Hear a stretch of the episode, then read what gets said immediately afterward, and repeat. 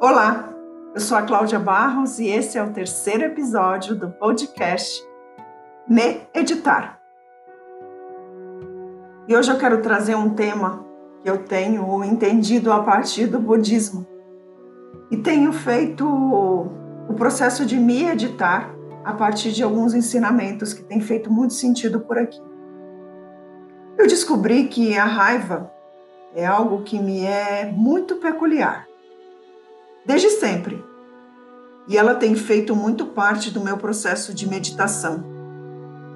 E eu quero compartilhar com vocês um texto é, que ele traz algumas dicas para que a gente aprenda a lidar com a raiva.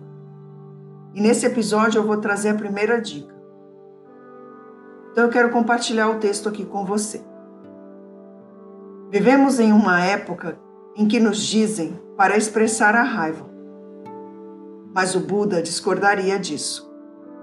Agir com raiva nos deixa mais propensos a voltar a agir assim no futuro, iniciando um ciclo interminável de episódios de raiva.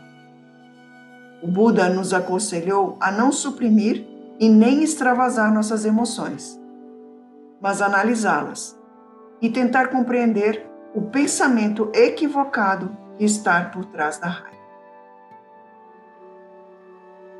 Os budistas podem falar muito sobre amor, compaixão e tolerância.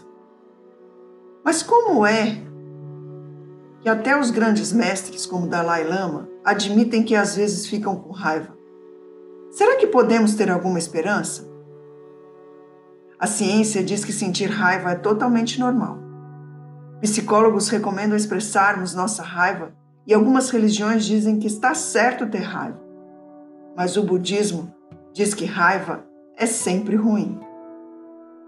Shantideva, um erudito, erudita budista do século VIII, descreveu a raiva como a força negativa mais extrema. Uma força que tem a capacidade de destruir tudo de bom que trabalhamos tanto para conseguir. Pense nisso. Um momento de raiva, combinado com um acesso à arma, pode mudar completamente o futuro de uma pessoa de uma vida livre para uma vida atrás das grades. Um exemplo mais cotidiano seria que a raiva pode destruir a confiança e as amizades que talvez tenhamos levado décadas para construir. Em última análise, a raiva é a mais perigosa do que todas as bombas e armas do mundo juntas. Consegue imaginar o que é isso? Sabemos que a raiva não é um estado mental de felicidade. Mas será que podemos fazer alguma coisa? O budismo oferece uma variedade de métodos simples para nos ajudar a transformar a mente. Mas existem milagres. E aqui eu quero dividir a primeira dica para a gente aprender a lidar com a raiva. E é como eu tenho aprendido a lidar. E a dica número um é samsara e diz que a vida é assim mesmo. Esse é o primeiro ensinamento de Buda, há 2.500 anos. E ele vai direto ao ponto. A vida é insatisfatória. E adivinha, ela nunca será satisfatória. Se nascemos, morremos. Entre esses dois eventos haverá épocas boas, épocas, épocas ruins e épocas em que provavelmente serão mais neutras. Esse ciclo interminável, que nem eu gosto de brincar, gosto de brincar, essa montanha russa de altos e baixos, é o que o budismo chama de samsara. Quando viemos ao mundo, ninguém nos disse que a vida seria fácil, um eterno divertimento, e que as coisas seriam sempre do jeito que gostaríamos que fosse. Quando compreendemos nossa própria situação no samsara, fica mais fácil compreendermos a situação dos outros também. Estamos todos juntos nisso. Ficar irritado com as situações, com os outros ou conosco mesmo não ajuda em nada. As pessoas fazem e dizem coisas que não gostamos porque a vida delas também é complicada.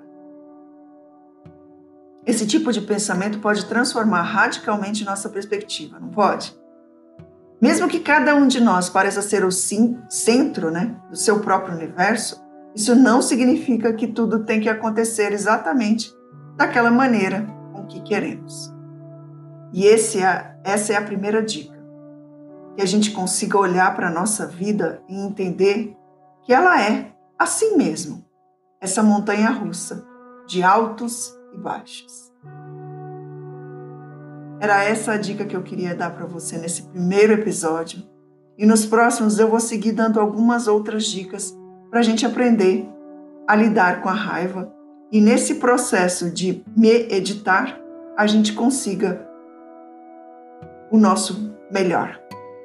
Gratidão por você estar aqui e eu te encontro no próximo episódio. Gratidão.